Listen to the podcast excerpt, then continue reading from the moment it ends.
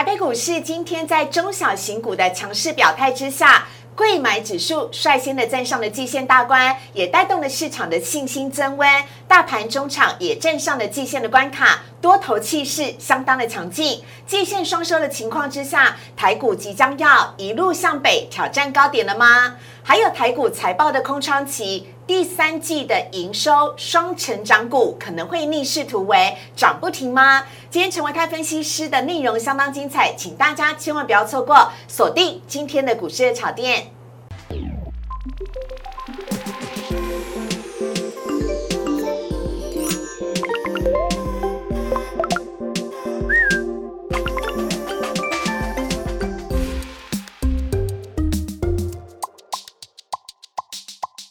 股市的炒店标股在里面。大家好，我是主持人施伟。今天在节目当中，我们邀请到的是私下超活泼，而且歌声也超级赞的陈维泰分析师。维泰哥你好，你干嘛自己笑场啊？来 来，你们说你今天要唱一首歌献给台股吗？而且是台一瓜哦。对啊，我很少很少听唱台语歌哦，但今天能够听到唱台语歌的这个。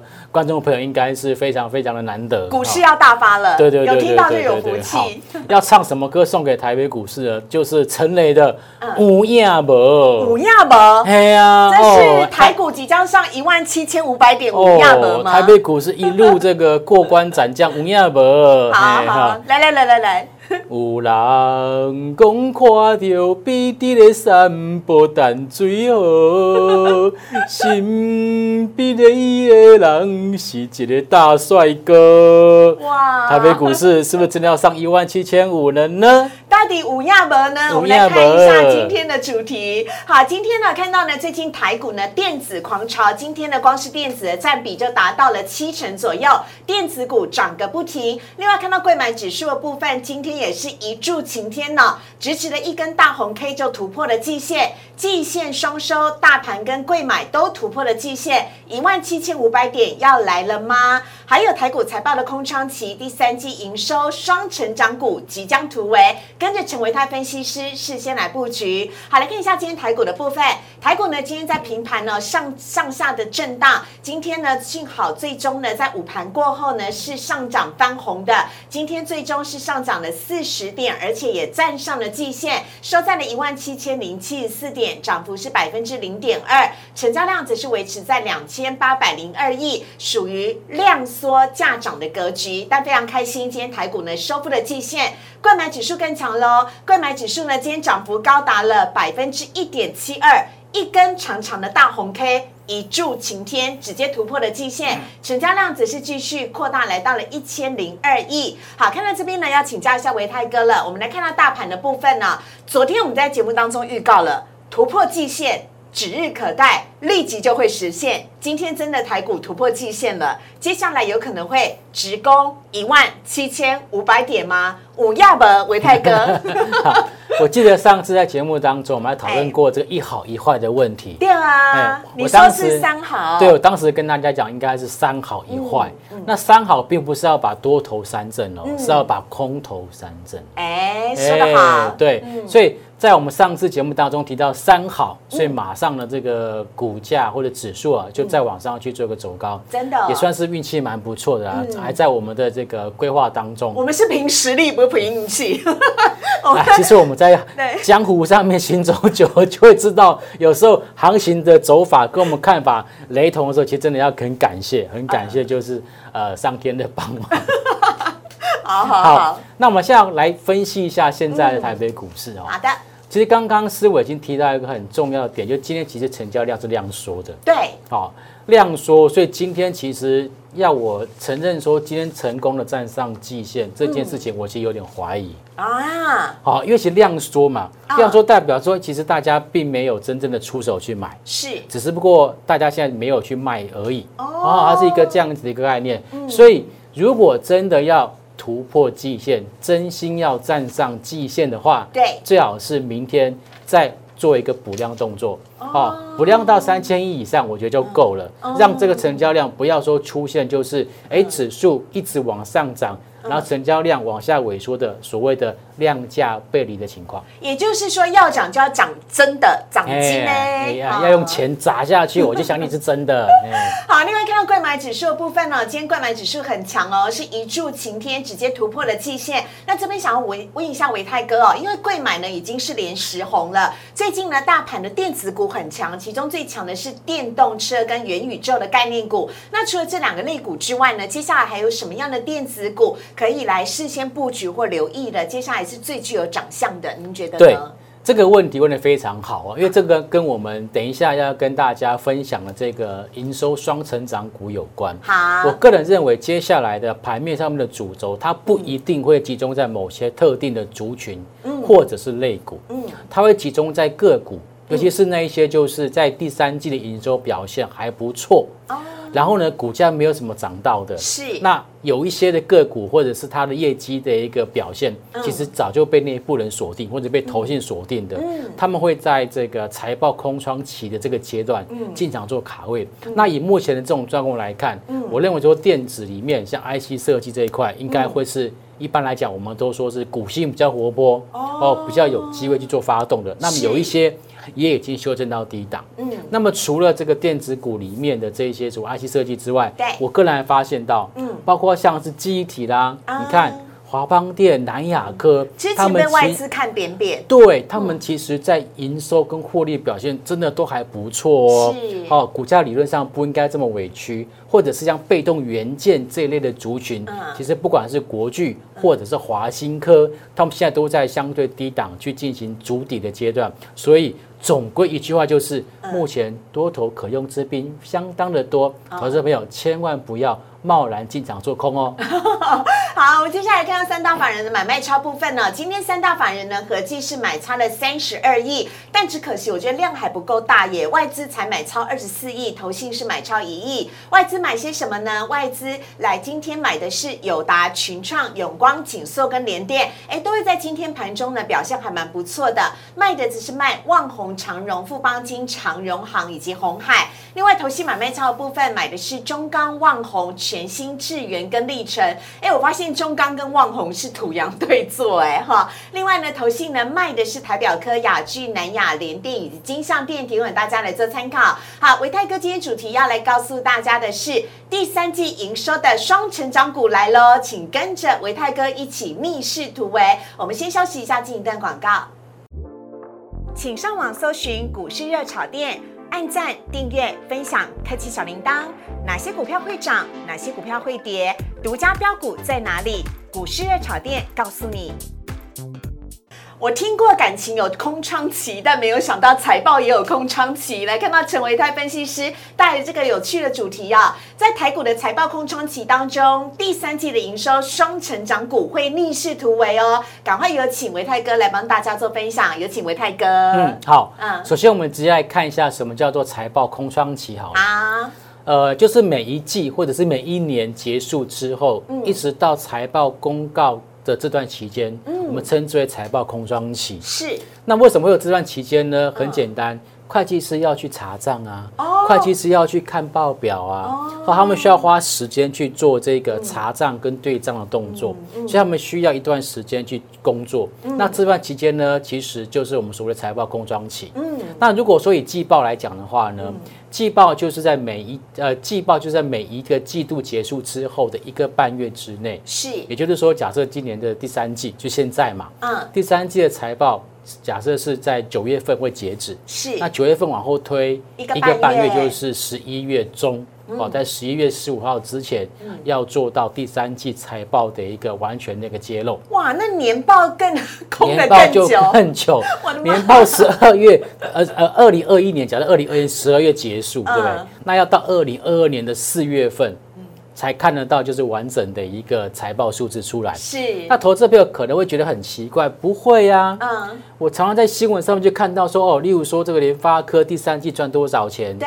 台积电第三季赚多多少钱？对。那是在法说会上面就公告了，对不对？是的。通常我们这叫做字节数。嗯。好，字节报告报表就是说公司自己结算出来的数字。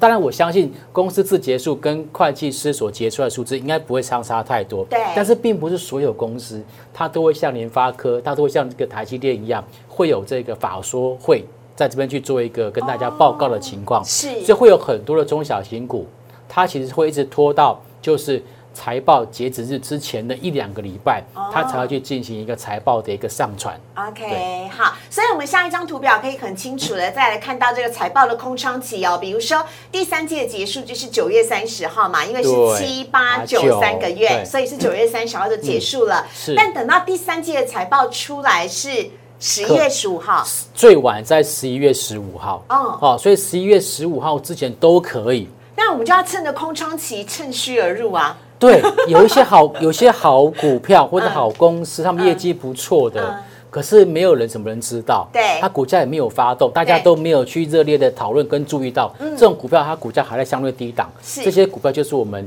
可以去特别做留意的一个部分。所以我们看下一张，我们看下一张的一个财报空窗期的特色，嗯，在财报空窗期里面，我跟各位报告，嗯个股的表现会多于指数，是，所以刚刚思伟所提到大盘站上基金这件事情，说真的，I don't care，嗯，你其实指数不是那么重要，我觉得不是那么重要，重要，只要现在大盘它不是走空的，嗯。不管它是往上缓步垫高、进二退一，还是属于在这边横盘，我都可以接受，嗯。因为现在的重点在个股，嗯。好，业绩好的个股呢，有人可能会先买。嗯。业绩差的，有人可能会先卖，哎，哎。有人哎五郎，哎嗯。五郎 公跨流，好好，五亚不哎五亚不好，那重点是第二个哦，好。财报见光之后，股价有可能会反向反应，哦，因为之前已经涨多了，有心人已经买在前面了，嗯。等到真正的利多实现之后，反而它会做出获利了结的一个动作，嗯。这时候叫做利多出尽。是。那如果有一些是哎财报数字不好，嗯。那可能有些人会先卖，嗯。可是等到真正财报数字出来，真的不好，嗯。可是这个时候股价反而因为之前已经先跌过了，对。它有可能会出现利空出尽的止跌反弹。哦，了解嗯哈。所以呢，财报空窗期的特色有这边，接下来呢，我们就要精挑细选一些第三季营收的双成长股，有三个条件是维泰哥帮大家筛选的。对，嗯我们特别去关注到，就是第三届营收较第二季成长百分之三十。我问维泰哥为什么是百分之三十，我在想说百分之三十是哪里来的？哎，总不会是做梦梦到的吧？对啊，名牌吗？跟各位报告一下，为什么是百分之三十？因为哎一般来一般来讲，我们说第三季又是传统的旺季，第二，第二季是一般我们讲的五穷六绝七上吊，所以第二季的营收表现本来就不是很好哎、。我以为，因为我以前在电台工作，我以为是只有唱片业才五穷六绝，我没有想到连股票市场也是、哎，对，好、所以其实照这样子的一个季度上面的一个 pattern，就是惯性来看的嗯话，其实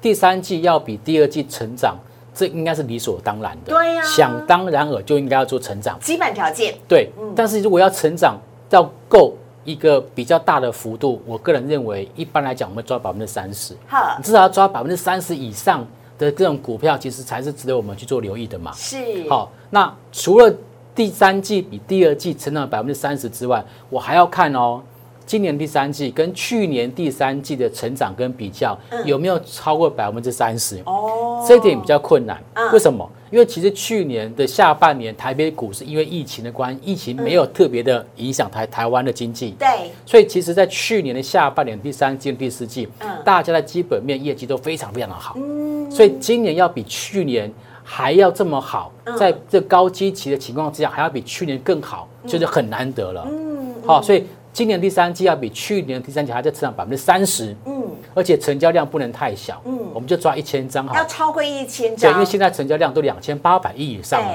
我觉得合理抓个一千张以上的单日成交量，应该是很合理的一个一个评估的一个条件。好，OK，在这三个条件之下呢，伟泰哥帮我们筛选出了好几只的标股，赶快来跟大家分享。首先看到第一个是金红，是以做电子标签的驱动 IC 为主的金红。是，嗯，呃，刚才那三个条件筛选出来，总共有九十七档。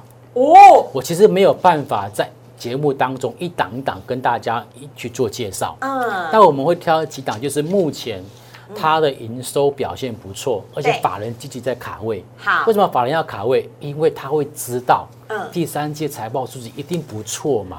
对，他会卡在财报公告之前，我们说的，在财报空窗期这个阶段，他要进场做卡位。是不是有一句话叫“仙人指路”啊？我昨天才学到这个，就是有人先告诉你，法人先看法人的动向啦。春江水暖鸭先知对，也行好也行对对对，好好，像看到这档金金红红，对，好，嗯。驱动 IC 相关的一个个股，你可以发现到，其实投信它在九月份就开始一路买，一路买，一路买，哎。基本上都是大买小卖，大买小卖，是。然后最近在十月中才发现到外资回头买超，嗯，而股价也在十月中开始往上做突破，对。创下波段性的新高。对。为什么之前外资不买，现在才来买？对，这一定是五郎 有人先发现，有人先发现内幕了，有人先知道了，有对这很对。这个有很大的可能性哦。我不是说一定有很大的可能性。为外资也会有自己的研究部门啊，他们也会去留意嘛，对不对？是。哦好，好。所以这个是金口，你看哦，第三季的营收较第二季成长百分之四十三，是去年再较去年成长百分之一百二十九，哎，夸张欸，累积一到九月份的营收成长一百一十一趴，哎，是你觉得这个你觉得这样子营收表现会交出很烂的第三季财报吗？嗯。基本上几率很小吧。哎，所以维泰哥，我们这个是在十一月十五号季报呃第三季的财报公告之前，我们都还有机会来抢先布局，对不对？对哦，好好好，那还有机会，对 好还有时间，或许有一些什么字节数已经外已经外流出来的，嗯不一定。那时候就是要看，就是哎这些有人先卡位的公司要特别做留意。OK，好。在第二档，第二档我们要看的是智源，哇，不得了了！智源我眼睁睁看它从一百块上到一百七十九，什么？马啾金金，马就狼兄金金。丁快一哦上涨，智源它第三季的营收较第二季成长百分之三十一，嗯，较去年同期成长百分之四十八，是。累计一到九月份营收成长百分之三十三点八，嗯，哦，这个数字虽然说跟刚刚金融相比，好像略略逊一筹，对。可是筹码的表现完全不逊色，投信一直买，一直买，一直买，对它啊从八月中、八月底开始就一路买，一路买，买到现在，嗯。到最近他的持股都没有松动过。对。好，所以像这种股票其实都非常非常有可能就是要直接去卡位他的财报公告的数字。哎，可我要问一下哦，因为呢，这个智源呢，昨天在法说会召开之前其实是下跌的，结果法说会一开完之后表现得很亮眼，那股价马上今天又涨停板。那大家都很想问的是，因为智源的成交量很高，很多投资朋友都说，到底可不可以追高啊？维泰哥，因为细制材 IP 它的本益比又很高，对。嗯哦，我们看到最近就像我刚刚说，有一些法说会，嗯已经有透露出来他们的一些字节数，嗯嗯 OK 好，那这个大家就可以当做参考。对那如果字节数所公告出来的数字，其实比大家预期的还要好的话，嗯那股价就会率先做反应。对，哦，像智源就类似这样子的一个情智况。源法收会当中，第三季的获利年增百分之四百二十六，每股呢赚了一点三亿元，创下了历史的次高，完全符合刚刚维泰哥所说的。对对所以可能会有同学呃朋友讲到说，那它都涨那么高了，我们还要去追吗？法人都已经卡在前面了。如果基本上，我个人认为，如果是波段操作者的话，我是比较不建议啦。哦但短线上面操作的人呢，其实你可以参考投信的筹码。嗯，如果这些投信的筹码它并没有出现松动，就表示它其实还没有要下车的意思。哦那它还没有下车，就代表他认为股价还有往上的空间。OK，好的，跟着投信一起来操作。下一档呢，我们要来看到的是长荣。对哎我不敢相信啊，你居然敢说长荣？全市场大概没有人敢在这边讲长荣你，真的很敢呢。但是我们是做嗯基本面的，我们就必须要把事实的状况跟大家说明。长荣第三季营收较第二季成长百分之四十五，是但是较去年同期成长百分之一百六十二。对，但是我这边特别要注明，就是它的股价嗯从两百三十三块的前波段高点拉回到最近的低点，嗯股价跌了百分之六十三点三。这不是坏事情吗？伟太高，这不是应该是利空吗？可是如果说它有交出这么好的一个成绩单，股价就跌得这么重，嗯，是不是有一点点太委屈了？有没有可能错杀？嗯，好，所以这个其实是大家必须要去思考的一个问题。嗯，好，其实不只是长隆，嗯包括像是阳明跟万海，对他们在从股价从前波段高点嗯到目前的相对的低点，都跌幅都至少超过六十 percent。是，但是他们的营收表现都非常非常的好。嗯，那你可能会说啊，这个大家都知道它的今年获利都多少了，对。可是问题是，它就不涨啊为，什么它股价已经拉回了？哦当时是在两百多块以上，大家会预期那样的一个所谓的股价的水准。是可是现在已经足足跌了百分之六十三。嗯也就是说打几折？打六折。嗯，打六折。嗯哦，哎，这个比这个周年庆的这个跳舞大拍卖还要大的折扣哦。对 对对，对哈、所以我觉得这个时候，我我我们不敢说它一定会大涨特涨，但是我个人认为。现阶段这些所谓的跌升的航运股、业绩好的航运股，它下档的风险是有限的。OK，好，那我们很期待长荣下一档，我也觉得很不可思议，你居然写了台华投控，对，嗯。台华投控其实在之前我们看到在股价上面来谈，曾经一度来到了三百二十一块钱的高价。对，可是现在呢，距离前波段的高点，股价拉回修正了百分之六十二点八，是，是因为它获利不好吗？没有，嗯，它第三季营收较第二季成长百分之四十一，是较去年同期成长百分之一百八十七哦。是，所以像这种的一个个股，它在波段修正完之后，目前看起来量缩价稳的情况之下，都很有可能随时会往上去做一个反弹跟突破。好。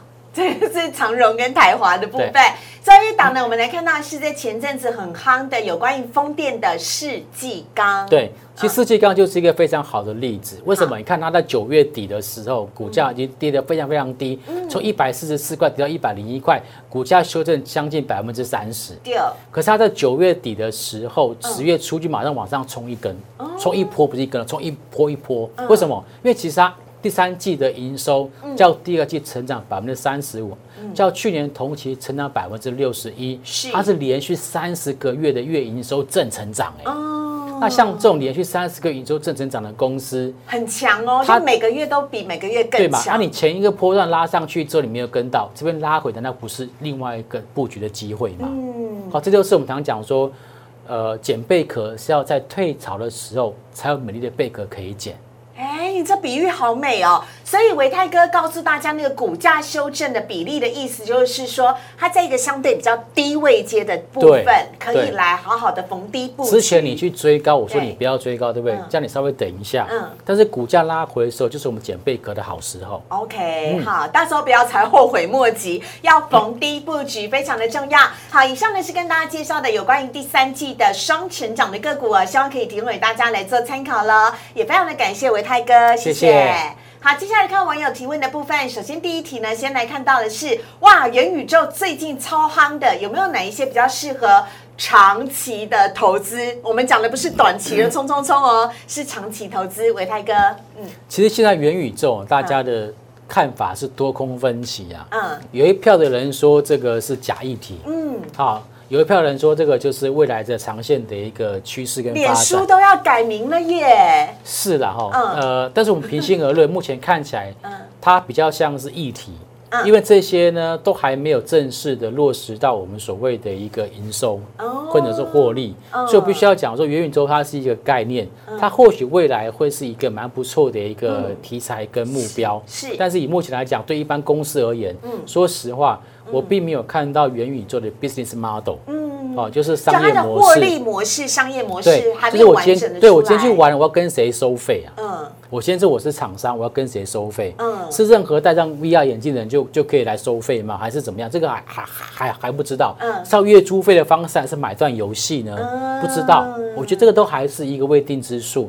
所以我个人觉得，目前元宇宙的第一波上涨，嗯我不能够说它是假的。嗯但是第一波上涨就代表市场上面有认同。嗯，但是如果说就整个 VR 或者是虚拟实境这个议题来看的话，对。其实发展的比较快的、比较早的就是什么宏达电。宏达电，嗯，我们来看一下宏达电这个宏达叫做电的那个周 VR K 的线，眼镜还蛮蛮轻的耶，对，它是最新的 Flow 嘛你为什么看的是周线呢？因为网友问长哦。长期嘛，长期啊，长期投资嘛，嗯。那现在如果说从宏达电的周 K 线去看，可以发现到它在第一波的起涨是在二零二一年的三月到四月份的时候，它出现第一波的起涨，哎，对，对不对？之后然后第一波起涨完之后，经过一个类似三角形的收敛整理，嗯，量缩三角形的收敛整理，是，然后呢，在最近这两个礼拜，嗯，往上做突破。对，如果有一点点我们说的波浪理论的概念的话，嗯。大概可以联想得出来，就是哎，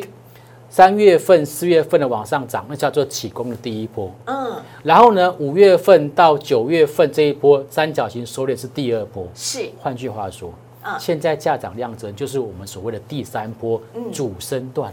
哦，好那不是最好操作的吗？，对，所以如果说，哎，你很厉害呀，哈嗯，啊哎，因为我有认真看维泰老师节目，所以如果说，如果我们这边假设它这边是第三波的话，嗯换句话说，它第四波拉回之后，嗯。还有个第五波，哎，所以等第四波拉回再买吗？你也可以这么说。哦，好，因为短期短线上面对它从三字头涨到六字头，哎嗯，涨幅将近百分之五十，哎嗯，好，所以我觉得第三波或许你不必这么急就做最高 OK 但是如果它它有在做拉回，嗯如果我们假设它是第四波拉回的话嗯，就应该去逢低做布局跟承接，好因为它还有可能会有另外一个第五波。OK，好，这是跟大家分享的有关于宏达电的部分。下面一题我们要看到的是货柜三雄还会涨吗？哎，我觉得这题充满陷阱啊，维泰哥，好好回答。这应该是说我们完全没有套过哦。没有没有没有，我们刚刚在讲营收双成长的时候，其实是我事先我就挑好说，哎，我说货柜股的部分已经落到相对低档，是。而且跌势越来越趋缓，有可能会直接跟反弹。就网友就问了这个问题，嗯。好，我再跟大家补充另外一个 information，好。我，们看一下这一张这一张这个图表，哎，好有趣哦！这是万海的借券跟大户的持股比例，对，这什么意思啊？其实我们在过去这两个月，大家都在说，哎呀，这个大户的持股一直在降低啦，一直在卖啦，对不对？可是我跟各位报告，从十月份开始，万海它的千张大户的持股比例已经出现回升，而且是明显的增加哎，最下面蓝色的那一行的连续三周都往上做增加哦。对对对对。OK，好。嗯，再来我们看到中间那个红色的那个指借标券，嗯。对，这叫做借券卖出余额。嗯。我们看到红色的那个区的的那个这个区块哈、嗯我发现到其实在之前货柜三雄在筑底的过程当中，嗯。筑底失败的原因就是因为有人。就是有人的五郎 哦，五郎在那边借券卖出，所以造成他的筑底失败。嗯。可是现在这些借券卖出的这些余额嗯。开始出现减少，嗯，换句话说，当时借券卖出看坏万海的这批人开始去做什么融券的回补、哦，空单的回补，嗯。所以在这个情况之下，我更加深了我认为说，在这个万海的部分，嗯它的股价有机会领先的止跌跟落底。那从一档看三档吗？万海、长荣、阳明都是一样的状况吗？呃，我特别去看了另外两档，嗯也就是长荣跟阳明，我发现到他们的千张大户的持股有在缓步的回升，嗯但是呢，借券卖出的余额没有再做增加，好但是没有像万海嗯，减少了这么快，是，所以我个人认为这一波。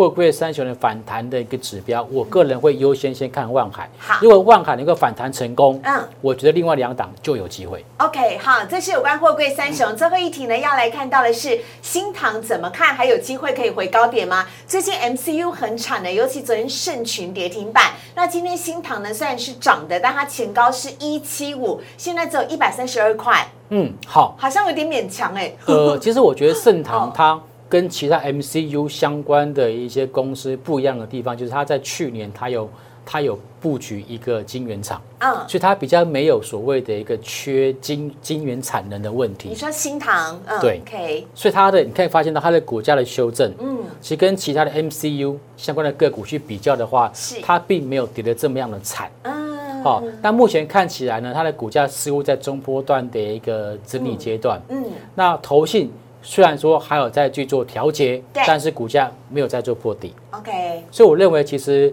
新塘它整理完成之后，理论上它还是有机会往上叫做走高。哦那它在今年的营收表现，说真的也是很不错的。好，给 MCU 还有新塘加加油鼓鼓励了。我们在今天节目当中呢，邀请到陈维泰分析师。如果你喜欢我们股市的炒店的话呢，每个礼拜一到礼拜五的晚上九点半，我们都在 YouTube 首播，非常欢迎大家呢帮我们订阅、按赞、分享以及开启小铃铛了。同时呢，如果呢你喜欢我们节目的话，也非常欢迎在下面留言盘各式各样的问题都可以来请教我们的分析师。今天在节目当中也非常的谢谢歌喉一级棒的陈维泰分析师，谢谢维泰哥，谢谢思维，谢谢，拜拜，拜拜。